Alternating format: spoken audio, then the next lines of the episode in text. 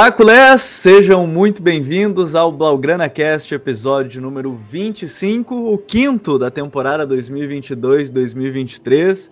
Estamos de volta para falar sobre uma semana que não foi tão boa para a torcida catalã, até porque derrota para Inter de Milão, ou melhor, empate contra a Inter de Milão, derrota no El Clássico e uma semana cheia ainda é, visando as vésperas da Copa do Mundo, jogos importantes pela Liga, apesar disso, ainda teve notícia boa ao longo da semana também, com Alexis Putellas sendo eleita pela segunda vez seguida a melhor jogadora do mundo, Gavi eleito melhor jovem do mundo, né? O troféu Copa na, na, premiação da France Football, assim como Robert Lewandowski, mais uma vez conquistando o prêmio Gerd Miller, né? De artilheiro do futebol europeu pelo segundo ano seguido. Então, pelo menos algumas premiações e algumas coisas boas na semana da torcida do Barcelona.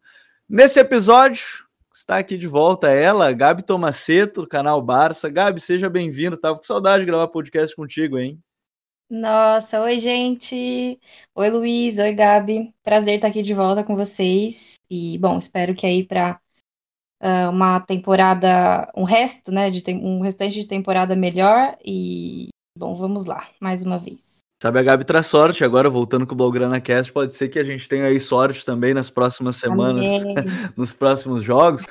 Quem tá aqui com a gente também, Luiz Felipe. Luiz, seja bem-vindo também. Muita coisa pra gente falar. Bom te ter aqui no Blaugrana Cast. Prazer estar aqui com vocês, né? Boa noite, Gabi. Boa noite, Gabriel. E vamos embora que tem bastante coisa para falar, né? É, e eu acho que é muito importante a gente começar justamente pela semana que tivemos os dois resultados mais negativos até o momento da temporada pelo impacto deles, né? Na Liga dos Campeões, o empate Salvador no finalzinho, pelo menos, contra a Inter, que dá aquele mínimo de esperança, apesar da Inter só precisar vencer um dos jogos contra a Vitória Pilsen, ainda jogando em casa, né? Jogando em Milão, ou contra o Bayern de Munique para se classificar à próxima fase. O Barcelona torcendo para duas derrotas da, da Internazionale. E também a derrota no clássico, onde o Barcelona era líder da liga, podia aí, quem sabe, no mínimo, pelo menos conseguir um empate, segurar a liderança ou até mesmo vencer e aumentar a distância, mas infelizmente os resultados não vieram. E acho que tem muita coisa para a gente falar em termos desses jogos, primeiro, né, Gabi? Que eles têm um impacto forte, acho que talvez em expectativa da torcida, é, ao mesmo tempo que talvez não possa derrubar tanto assim é, o que se pensa de uma temporada que ainda é longa. Né? A gente está ainda em outubro, tem uma Copa do Mundo chegando, a gente não sabe como os times vão voltar pós-Copa do Mundo, muitos treinadores estão falando sobre isso, mas infelizmente foi uma semana com duas, dois jogos que tiveram muito um gosto amargo de derrota que talvez tiraram um pouco de ânimo da torcida que estava bem empolgada até a parada para os jogos da Nations League. É, é, a gente tem que, acho que pegar um contexto aí do, do pré-chave, né? O Chave chegou com uma uh, expectativa muito grande da torcida e com ele, claro, também as eleições presidenciais antes, né? É, com o Laporta, enfim, acho que um boom assim na, nos últimos dois anos de expectativa, de esperança pro, pro Culé. E isso culminou uh, nesse sentimento que a gente tem hoje, num sentimento de decepção, porque a gente esperou que, claro, que as coisas fossem é, funcionar de maneira mais rápida. E o que você comentou sobre a data FIFA. Antes disso, né, antes da data FIFA, claro que nós, né, as, as partidas até então tinham sido Uh, eram confrontos menos, é, menos decisivos em si, em teoria, né, com todo respeito aos adversários, mas adversários mais tranquilos. E depois, né, dela aí uh, o momento do Barcelona mostrar mesmo que, né, a, a, que tinha conseguido, né, fazer essa transição com o Xavi, com os jogadores, com todo o dinheiro que tinha é, investido até então, deu esse resultado. Então, acho que essa é, a, é o sentimento mais amargo do torcedor. Tanto que no começo, né, você até falou, as derrotas, porque sim, empatamos, mas foi um, um, aquele sentimento de derrota, né? Foi como se a gente tivesse perdido de 3 a 0, né? Então, e não é, feito três gols. E, e, bom, mas né, vamos é, pensar que antes de tudo a gente está num momento de transição E eu acho que esse momento vai levar mais tempo para a gente conseguir ver os frutos. Uh, como o Chave repetiu muitas vezes também a questão do. Hum, ele repetiu muitas vezes: a, a, competição foi injusta com a gente, a competição foi injusta. Eu acho que nós, né, o que a gente vai fazer depois, o, o Gabi Luiz também, é destacar vários pontos, é, dos quais a gente tem que ter autocrítica, claro, mas especialmente também tentar trazer um, um contexto e relembrar é, da, do ponto da arbitragem. Eu não gosto muito de ficar comentando sobre a arbitragem em si, mas acho que o que aconteceu foi gravíssimo e principalmente as lesões. Então, data FIFA, lesões, é, foi um boom, assim, um combo que não, não nos ajudou muito. E, e, bom, é isso. Então, acho que com certeza esse sentimento de amargor no torcedor é completamente compreensível, né? Mas não é o fim do mundo. É. Temos aí a La Liga para se recuperar. Reza a lenda, isso de maneira empírica, né? Que Barcelona pós data FIFA é um problema muito grave, né? Se o Barcelona estiver bem antes da data FIFA, não espere alguma coisa boa pós data FIFA, e isso independente do período. Mas eu não tenho esse levantamento, mas eu acho que quem acompanha mais seguido vai perceber isso, que pós-data FIFA é sempre um probleminha a mais. E assim, né, Luiz, a gente uhum. fala de, de, de, dois jogos que é, tem esse impacto, e para mim eles têm duas características muito iguais. Primeiros tempos bons, a diferença talvez do jogo contra o Real Madrid é que ainda tomou os dois gols no primeiro tempo, o que é mais impactante ainda. Né? Talvez contra o Real Madrid tenha tido 15 minutos bons, até o 1 a 0 provavelmente, até o até ali 15, 20 minutos bons. Contra a Inter, um primeiro tempo muito bom, até terminou ganhando né, o primeiro tempo, depois o segundo tempo que começa o caos rolar, e, e depois a gente vai até, pode falar um pouquinho mais sobre isso no, no resultado prático, até para as próximas escalações, aparentemente, mas os dois jogos, eles talvez tivessem dado um indicativo muito parecido, né, que foram tempos iniciais bons, mas o Barcelona sem conseguir manter o, o mesmo nível durante o jogo inteiro. É, o primeiro tempo contra a Inter foi praticamente excelente, né? Praticamente perfeito. E acho que isso também é uma característica um pouco da, da equipe no geral da temporada, né? Contra o Celta também foi assim, teve um ótimo primeiro tempo e vem caindo no segundo tempo, né? E contra o Real também, mesmo após o gol tomado, né? O Leva teve aquela chance que ali foi, foi um Barça voltou a jogar como no, nos principais momentos do Chave, né? É uma característica que realmente vem acontecendo. É, e, e esse foi um. É, é inevitável a gente entrar justamente nesse ponto que a gente costuma conversar, né, Gabi? Aquela questão do, dos veteranos e não só a gente, mas a torcida do Barcelona inteira em meio o, o, a questão dos veteranos, o que vai acontecer com eles. Só que a utilização do Piquet me parece bem claro. Acho que a dele, principalmente, porque se a gente fala, ah, tá, a utilização do Jordi Alba mais recente, ou do Busquets, que muita gente reclama, ou do Sérgio Roberto. Do Sérgio até também, do Sérgio Roberto, mas a dos dois especificamente, e pro jogo contra a Inter foi no caso do Piquet, elas me parecem muito claras que foi por conta das lesões, né? Do Ronald Araújo, do Christensen, do Condé, foi tudo meio muito junto, assim, né? Mas, obviamente, é, o nível de atuação dele na partida foi bem abaixo, e, e eu tenho a impressão, assim, que a, a, a, carreira do Piquet, ela tem uma alta muito grande, assim, o nível que o Piquet já apresentou, uma derrocada muito grande em nível e, e, e, em querer ficar no Barcelona que acaba atrapalhando, me parece, o contexto inteiro. E, enfim, eu acho que é inevitável a gente sair do ponto dos jogos para a utilização dos jogadores mais experientes, que talvez seja o grande debate hoje é, entre toda a torcida de como utilizá-los, quando utilizá-los, o que fazer com eles, mas eles estão no elenco e eles vão ser utilizados, isso é inevitável também, né? É, lidar com essa situação é, acho que é muito fácil para a gente, tanto que é um tema que vem sendo debatido há muito tempo, pelo menos aí três temporadas e com relação ao Piquet, com relação ao Busquets. O Piquet especificamente, né? Que acho que teve mais altos e baixos, talvez. Bom, uh, eu lembro da gente debater, inclusive aqui no podcast, uh, em 2018 ou 2019, esse mesmo tema do Piquet.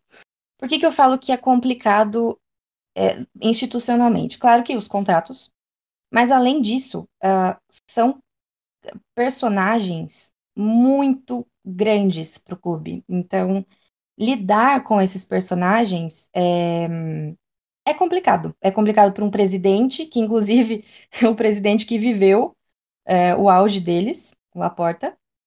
E, e bom, mas ele tem que fazer um papel de gestor, o Chave tem que fazer o papel de treinador, e né, não dá pra gente puxar e viver do passado. Então, assim, no começo da temporada, o Chave disse que o papel do Piquet ia mudar no clube. Então, eu, assim, pelo que eu vi, pelo que eu interpretei das, das entrevistas do Piquet acompanhando, ele tomou isso muito bem. Eu não lembro de nenhuma declaração má, enfim, nem dele, nem do Busquets. É que o Busquets foi usado, na verdade, né? Ele escolheu continuar usando o, o Busquets. É, e o Sérgio também, que inclusive entrou muito bem uh, das últimas vezes, é, mesmo a torcida sendo um pouco relutante com ele, é, há de se elogiar também. É, o Alba, acho que foi o único que eu ouvi e vi, enfim, principalmente com a seleção na data FIFA, comentar, falar uma coisinha ou outra, que ele gostaria de, de, né, de agradecendo o Luiz Henrique pelo, uh, pelo, pela confiança, enfim, dando ali aquela indireta básica no, no Chave. Mas assim, eu acho que o Chave começou a temporada é, gerindo muito bem essa situação, tanto com o Piquet, tanto com o Alba, como quanto com o Sérgio, quanto tem que ser administrado. Eu sei que é difícil para a torcida entender, porque já são muitos anos e muitas decepções com esses personagens que nós estamos falando aqui, mas o clube simplesmente não vai pegar e chutar, né? Não, não vai pegar e chutá-los. O que vai acontecer é uma transição, e essa transição vem sendo feita. Ela demorou para ser feita, talvez, né? E aí agora Isso. que é essa pressa, talvez, das pessoas. É, exato. Ela demorou para ser feita, e eu concordo muito com isso. Mas é, talvez o Busquets não. Tal, talvez agora, depois da Champions, o Xavi ali veja que realmente, né, eu, eu espero que ele tenha visto é, essa situação. Mas o clube mesmo não vai gerir uh, como algumas pessoas esperam. Não vai pegar e falar some e é isso, né? Não, não, o Barcelona nunca fez uh, esse tipo de coisa, pelo menos quanto administrado por pessoas corretas. Então é isso. Eu acho que o, ele, o, o Xavi em si, em resumo, está gerindo bem a situação um, tanto com o Piquet quanto a Alba. E assim, não sei, saiu agora a notícia, né, hoje, não sei se é real, que o Alba será titular nos próximos jogos, mas veremos aí como ele vai. Eu tô ansiosa para saber, na verdade, do Busquets, como que ele vai gerir a, a, a com, com, relação ao Busquets. E vocês, o que, que vocês pensam? Até é curioso que eu até já, já vou passar para o Luiz aqui. Eu, eu, lembrei do, da questão do Piquet que saiu que, o contrato dele que se ele não jogasse, se ele jogasse no máximo 35% da temporada, o Barcelona podia unilateralmente rescindir o contrato dele. E só que no final dos contos, com as lesões que vieram, provavelmente ele possa bater esses 35%. E eu não duvido que o Barcelona gostaria que não precisasse ter esses 35% dos jogos ser talvez uma maneira, mais fácil de, de conseguir liberar um pouco essa, essa massa salarial. Mas enfim, como é que você vê essa questão, Luiz? Cara, é... a questão do Piquet jogar é claramente por conta das lesões, né? O Xavi vem gerindo muito bem, principalmente o tempo do Alba, né? Dando bastante, bastante minutos pro, pro, pro Balde, né? Que vem entrando bem e entrou bem contra o Real, né? Foi seguro, não atacou muito, mas foi seguro, né? Que é algo muito importante. E o Busquets, ele vinha tendo bons minutos, né? Principalmente contra o Bayern. O primeiro tempo do Busquets contra, contra o Bayern foi ótimo. Mas aí, no segundo tempo, caiu junto com a equipe. E contra a Inter e contra o Real também ficou muito evidente, né? A, a fragilidade dele no momento, né? É, ele. E, e agora, aparentemente, a, a questão vai ser a notícia que a Gabi falou do Jordi Alba, que pode vir a ser titular, e a outra que eu li também ao longo da semana é que o Frank deve assumir, pelo menos um jogo contra o Villarreal, deve assumir a titularidade no lugar do Busquets e aí jogar ao lado do, do Pedri e do Gavi. Eu lembro de algumas semanas antes ter lido notícias relacionadas a isso, mas isso prévia dos jogos contra Inter e contra contra o, o contra o Real Madrid, que era uma expectativa que o Xavi gostaria de dar mais minutos. Mas, curiosamente, né, Gabi, sai, essa, essa notícia sai, a do Frank também, num, logo após ele, ele dá uma entrevista na Holanda e ele estava de fato, não estava gostando muito de não estar jogando, que sempre quer estar jogando e aquela coisa toda, né? Falou que a posição que ele queria jogar era, era no meio-campo, e aí surge a primeira notícia que ele queria, se ele não tivesse minutos, ele gostaria de sair em janeiro. Ele que se mostrou ser muito convicto de ficar, independente de proposta de Chelsea, independente de proposta de United. É, talvez o, o resultado e, e, atuações dos últimos dois jogos a gente comece a ver alguma coisa em prática a partir de agora também.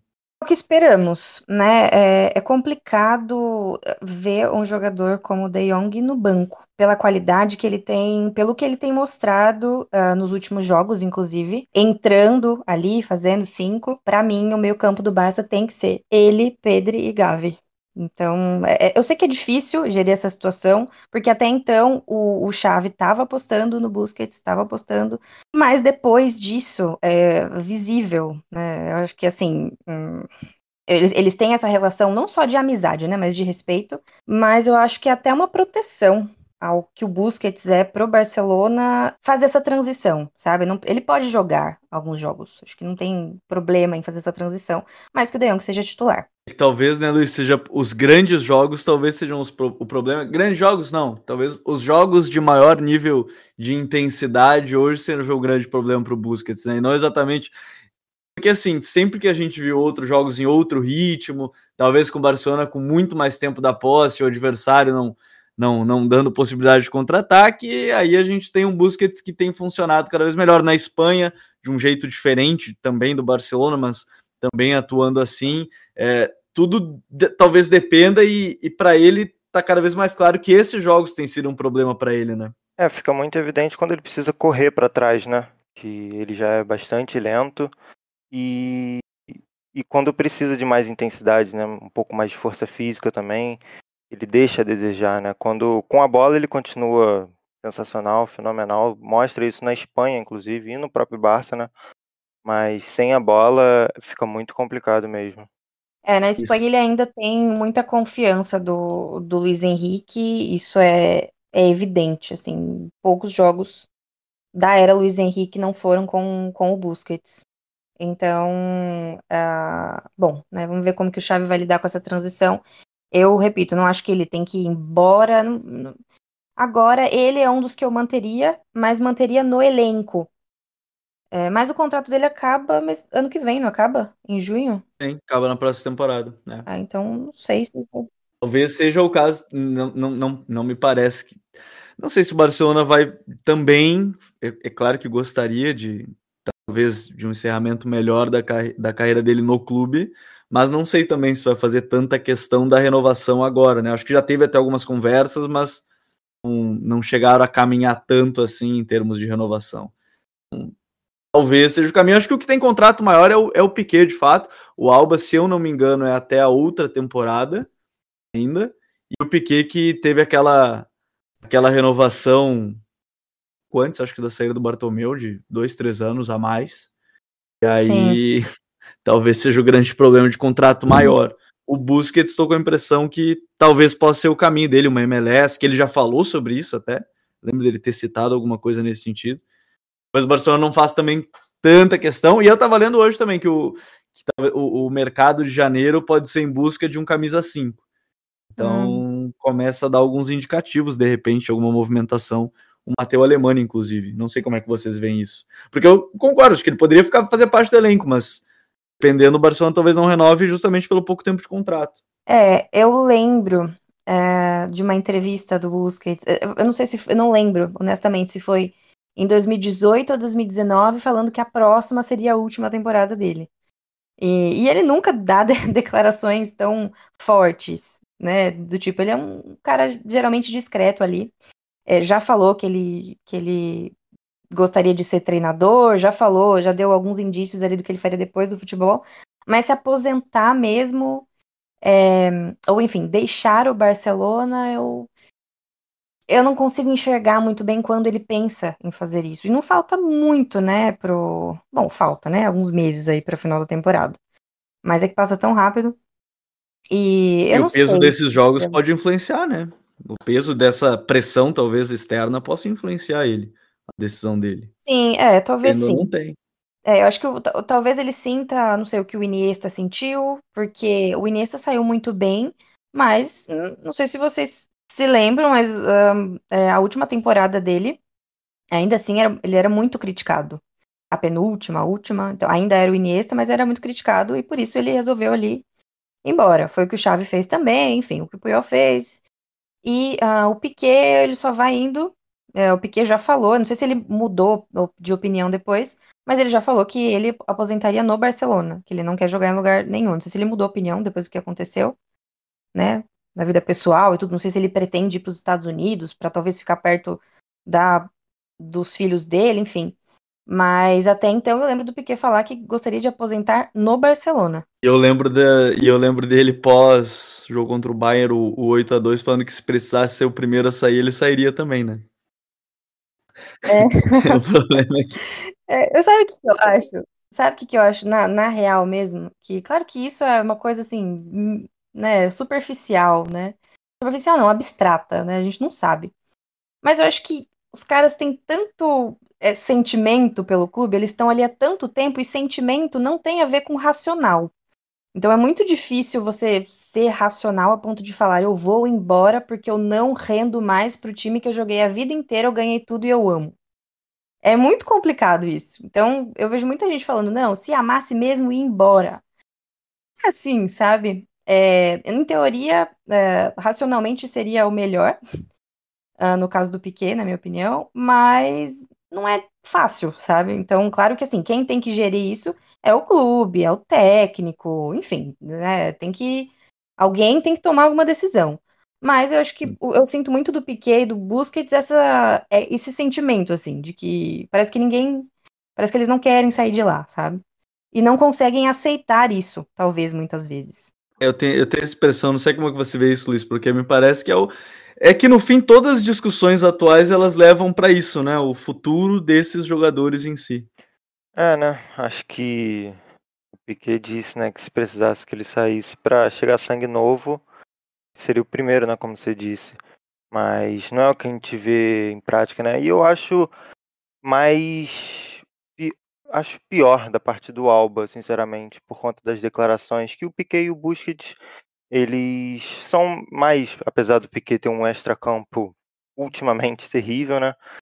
Ele não, não vem dando muitas entrevistas criticando a minutagem dele, né? Diferente do Alba. Então, eu vejo assim, mais ou menos. É, o Piquet, é, é, eu também, eu vejo ele muito respeitoso quanto a isso. Sim, sim. É, o Alba me parece mais irritado.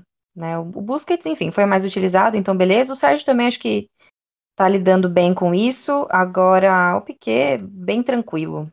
Até, até o momento é, não. O Alba ainda teve o fator da tentativa de negociação dele, né, em cima do laço. E ah, talvez negociá-lo para Inter. Talvez isso possa ter deixado irritado ele, não sei. Mas as declarações dele são. Quem não tá muito afim também de preservar um pouco o ambiente externo.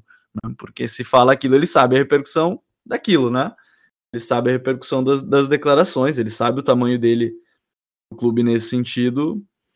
Então, Sim. quando ele fala a questão do Luiz Henrique ter dado a confiança, agradecer, ou as outras declarações, eu acho que também ele sabe o impacto que isso vai acontecer. Tanto é que, por exemplo, a gente está falando aqui, lá na Espanha, obviamente, então, todo, todo mundo começou a falar sobre isso. Então, ele sabia Sim. do impacto que ia gerar. Agora vamos ver se ele vai jogar também, né? Porque tem os zagueiros, talvez o Marcos Alonso, enfim, possa ah, ser testado como zagueiro em algum momento. É, tem mais isso, assim, tem. Porque se trouxe, se trouxe o Marcos Alonso e ainda o Xavi tem gostado do balde, né? E, e então vai utilizar mais vezes, e aí você tem três laterais. Talvez as uhum. lesões fizessem, até se especulava que ele poderia jogar o Marcos Alonso de zagueiro no clássico, lembro. Mas, enfim, jogou só. Jogaram. Jogou o lateral esquerdo, o balde como lateral esquerdo mesmo, não, não se improvisou muita coisa. Mas eu acho que isso pode dar um, indicativo mais, mais para frente. Mas vamos falar de coisa boa, porque acho que a gente já falou muita coisa ruim aí, a gente tem que falar de coisas boas da semana, tá? Gavi, eleito melhor jovem é, da temporada passada. Eu, eu, sempre digo que as pessoas confundem um pouco a questão de temporada, né? Porque temporada passada dele ele já tinha virado titular do Barcelona é, e já tinha virado titular da Espanha logo depois da, da, da Nations League ele virou titular, foi importante. É, e foi, ou melhor, depois da Euro, e aí virou titular no período da Nations League, onde, o, onde a Espanha com, com, conseguiu ir bem na, competição. É, merecidíssimo essa conquista, né, para o, o, nosso TikToker favorito, Gabi. é, é, o Gavi, cara, eu acho que eu nunca vi essa o contexto no qual ele está inserido agora. Porque talvez com o Neymar, que o Neymar é o Neymar, né? É um dos jogadores mais talentosos que eu vi jogar. E o Neymar, beleza, porque era ele. Mas o Gavi, eu não sei por que ele move tanto hate, tanto ódio das pessoas, dos torcedores, é, dos rivais principalmente, vai, mas não sei, talvez uh, pela personalidade, talvez é, por jogar no Barcelona, porque o, Barcelona é verdade que uh, muita gente cita essa questão da grife, ah, a grife lá macia, é só ser espanhol, é só ser do Barcelona que ganha prêmio, etc, etc, desmerecendo os jogadores, mas na verdade isso também tem um contra, porque parece que sendo, vestindo a camisa do Barcelona ou do Real Madrid, é, como o Vini, por exemplo, a pressão que o Vini sofre, né, que é excessiva Sim. no Real Madrid, é, exagerada. Essa, essa perseguição, ela é maior em jogadores jovens desses times, porque existe uma pressão em cima deles, um, um, uma expectativa muito grande. Então, eu acho que a primeira coisa, esse ponto que você citou da temporada, que o, o prêmio se referia à última temporada, e na última temporada o Gavi tinha entre 16 e 17 anos, ele acabou de fazer 18 agora, acho que em agosto, é, acho que é isso. Então, na última temporada tinha 17 anos e é uma criança jogando, um adolescente, que assumiu a camisa da vale, seleção. Vale, vale destacar, se ele jogar a Copa de 2020, 2030, ele vai ter 27 anos, tá, gente? 2030. Meu 10 Deus. anos. É uma criança. Meu Deus. Meu Deus. É, então, vale destacar que um menino, um, uma criança, uma criança, um adolescente, vai, de 17 anos, assumiu a camisa da seleção dele, como se ele estivesse jogando no Sevilha.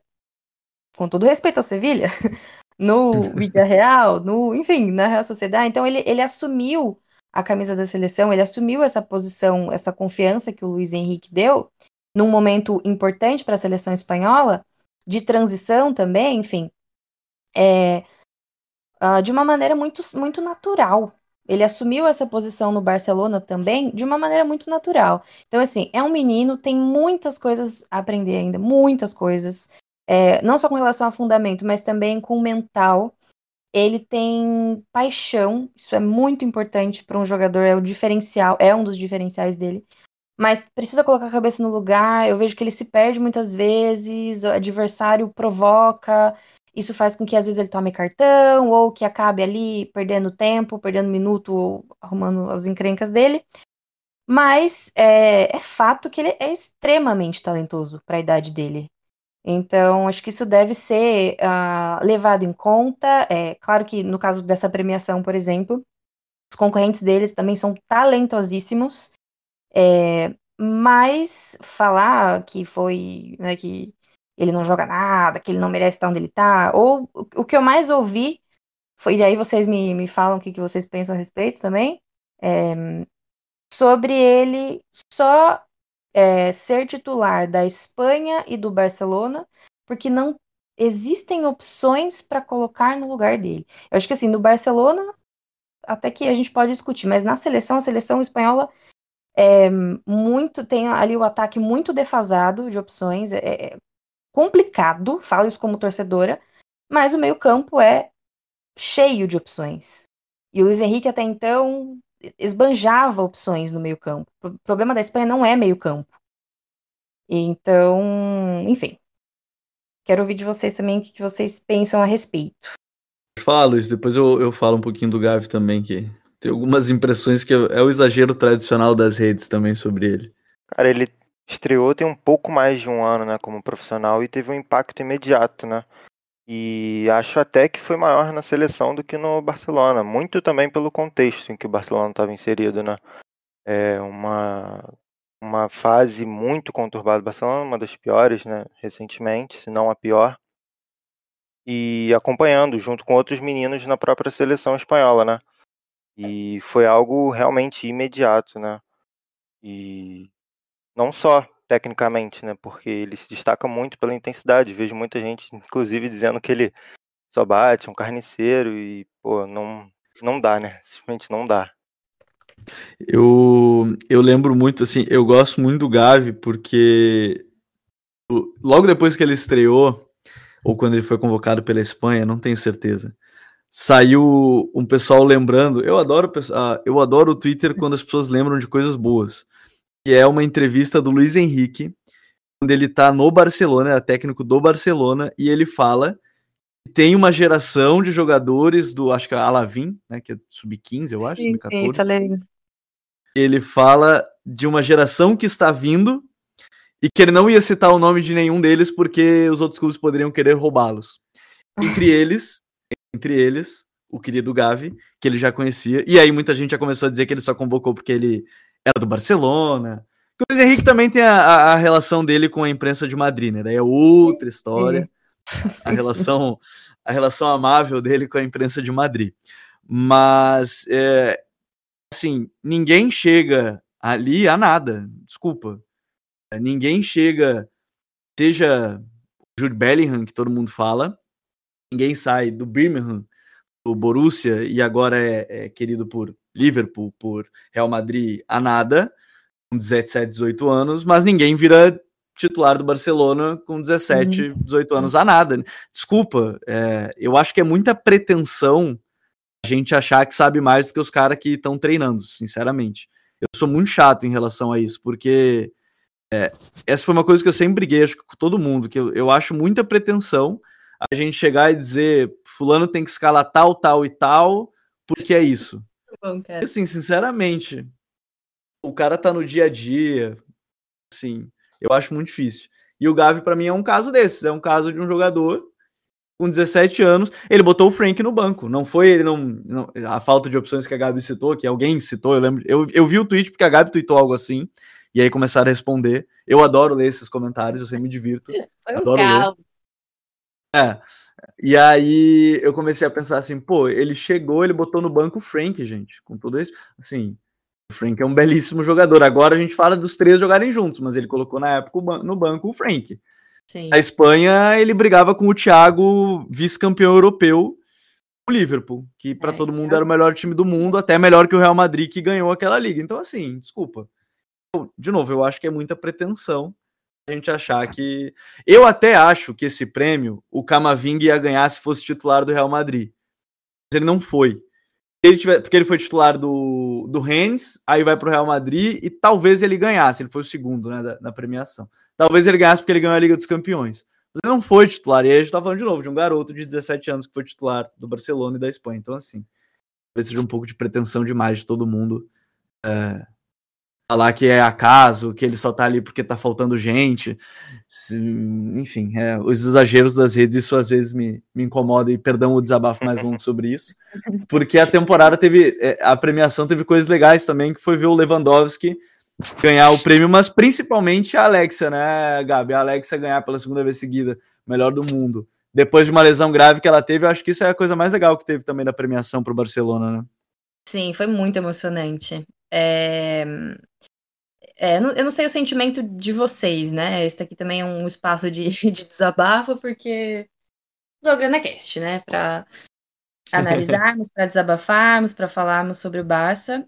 E mas ontem foi um momento de muito orgulho, sabe? De ver ali o Gavi, o Laporta emocionado, vendo o Gavi chorando.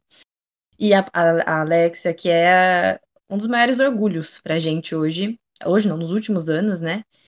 E eu não sei se vocês se vocês chegaram a ver a, a, a referência que ela fez ao, ao Luiz Soares, é, de que quando ela ganhou a primeira, e ela comentou com ele, ela disse que é, uma mensagem que ele mandou para ela e até hoje, e ela usou essa mensagem como inspiração para seguir nos momentos difíceis, e que foi ele falando: use essa bola de ouro como a sua saída né? Acho que é alguma coisa assim, como a sua. Não como o seu fim, mas como o seu começo.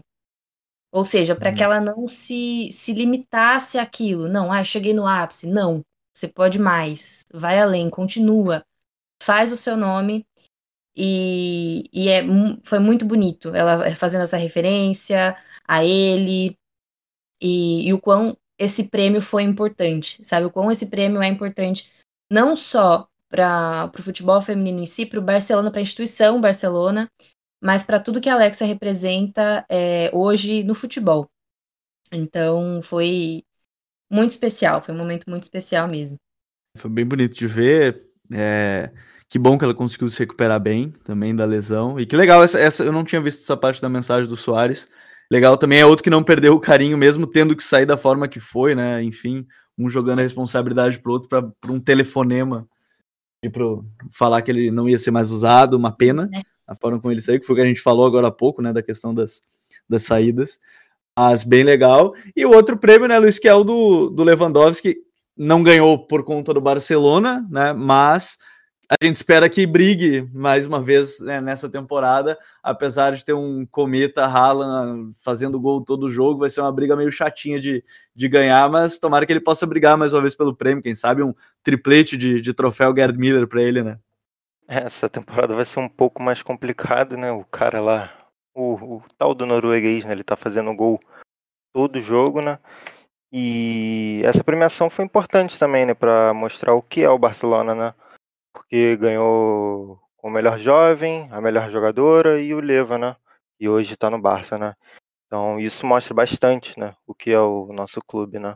É, foi legal de ver as premiações, alguns ganhando, outros estarem dentro dela. O próprio das coisas mais legais da premiação para mim foi o Pedri com o seu quase que, mesmo o Pedri sendo outro garoto, né, levando sempre o Gavi ao lado, indicando o que ele tinha que fazer, porque o Gavi estava muito lindo, meio assustado. Lindo. Gente, não assisti, gente. Ai, não. É, ele... eu, o Pedri, eu já falei, eu assumi para mim, e inclusive muita, muitos da imprensa também assumiram que o Pedri é da La Macia. Então o Pedri é da Sim. Viu isso? Que me desculpe, Las Palmas, que me desculpe todas as Ilhas Canárias, mas o Pedri é um canterano no Barcelona. Então é isso. Muito legal essa relação dos dois. É, acho muito curioso também a, a, a questão do Gavi, porque tem todo esse. Uh, os holofotes estão nele ali no, no entorno Barcelona. Aqui Aqui em Barcelona, é, cara, você anda dois quarteirões, uma camisa do Gavi. Dois, outros dois quarteirões, mais três, quatro camisas do Gavi. É impressionante. É, então ele é a sensação. E mesmo assim, o comportamento dele é de, menino, ele não sabe, ele olha pra câmera, ele tá sempre com aquela cara ali, e, e, bravo, e não, e não, sabe olhar, não, enfim. É engraçado aquele momento da, do. Acho que foi do tapete, não do tapete. Que ele tava ali. Sim, da hora de tirar. Chegando e hora de tirar fotos. É, aí ele olhava pro Pedro assim, tipo, o que que eu faço? Aí o Pedro, vai, olha pra câmera, né? Tira posa. Então é muito, é muito interessante ver não só ele, mas é, toda a geração, né? Todos esses, esses jovens, esses grandes talentos, porque, olha, uma geração como a nossa que veio de Cristiano Ronaldo, de Messi, uh, Ronaldinho um pouco antes, o próprio Neymar, vai, outros grandes jogadores. É, então, o futuro são eles. A gente tem que ter esperança, independente do time, a gente tem que ter esperança nesses meninos e, e torcer para que tudo vá bem. É, eu já virei o velho saudosista, infelizmente. Eu já tô assim, ah, o tempo do Messi. Nossa, você lembra? O cara tá jogando e eu tô lembrando, o tempo do Messi. Já virei um velho saudosista já. Vou ficar que nem meus pais, meus avós. A gente é. vai chegar nesse nível. Você sabe, quem tá ouvindo sabe que a gente vai chegar. Todo mundo vai chegar nesse período da vida, tá? Vai acontecer quando você estiver falando com alguém mais novo, que ele vai falar de algum jogador, e você vai falar, ah, porque no meu tempo, tem o Soares lá, aquele 9, tinha o Agüero, alguém. Ah, vai chegar. Esse vai. tempo vai chegar para todo mundo. E a gente vai entender pra... um pouquinho do pessoal que é saudosista hoje em dia, né? É, exatamente. Nós somos os novos saudosistas. Entendam isso já. A hora que vocês mentalizarem isso, já, já vai tudo ficar mais fácil. Exato. Bom, mas eu acho que a gente passou por uma semana aí que eu, eu, eu preferia a gente abrir justamente falando de coisas ruins, mas terminar com coisas boas, porque eu acho que é isso. É, eu abro muito com o que a Gabi falou também logo no início, que é a questão de reformulação, reestruturação. Não acho que vai ser o caos que estão tratando de Barcelona. Obviamente é ruim. Eu vou pontuar antes que entendam errado. Obviamente é ruim não ir para o mata-mata da Champions. Tomara que consiga. Eu espero que tudo que eu esteja falando aqui zique nesse sentido e a Inter vá lá e não ganhe do Vitória Pilsen em casa, com a torcida a favor. Mas enfim, não ir para a próxima fase da Champions é claro que é uma decepção, é claro que é muito ruim.